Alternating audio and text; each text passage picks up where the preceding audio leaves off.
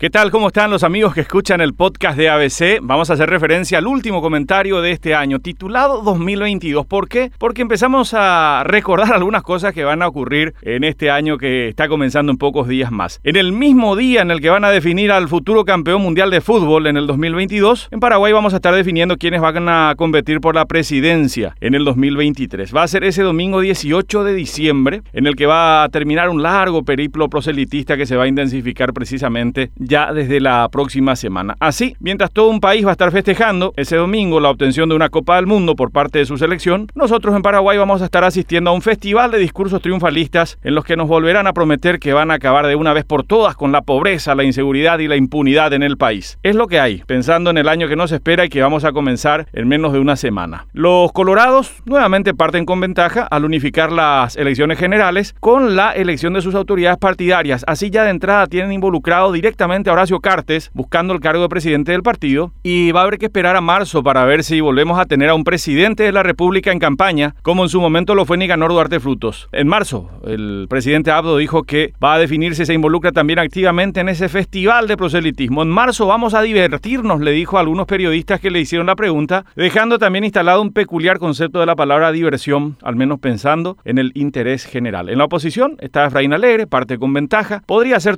su tercera candidatura presidencial consecutiva y su antagonista partidario, Blas está intentando instalar alguna otra candidatura sobre la que pueda proyectar dentro o fuera de su partido a su equipo y a su figura para conservar su parcela de poder. La izquierda también va a presentar un proyecto con Fernando Lugo, siempre enigmático y desconcertante como líder del proyecto. Habrá que ver cuán amplia es la concertación que pueden liderar los del Frente Guazú con una convocatoria que por lo menos ahora parece ser más aglutinante hacia grupos que habían quedado afuera en años anteriores. Va a ser un año en el que también vamos a volver a asistir a la vieja parodia esa del oficialismo y la oposición dentro del Partido Colorado, un año en el que vamos a volver a ver y escuchar denuncias de supuesta persecución hacia quienes no apoyan la candidatura oficialista, una opereta que es cada vez más repetida y enervante, porque siguen considerando al Estado como un botín de guerra que financia a operadores y equipos de campaña. Va a ser un año en el que va a haber que quitarle más maquillaje que el habitual a los hechos para discernir la veracidad de ellos y también establecer qué intereses se mueven realmente por detrás. Un nuevo periodo que se inicia en pocos días y para el que las proyecciones y análisis económicos estiman mejores condiciones que este periodo que va terminando, que este año que va terminando, lo confirmaron así desde un gremio industrial, pero advirtieron también el temor de que este escenario positivo y de recuperación pintado para el próximo año no sea destruido nuevamente por la cuestión electoral. Nos sumamos también a ese temor y a ese deseo. Feliz 2022. Hasta la próxima semana.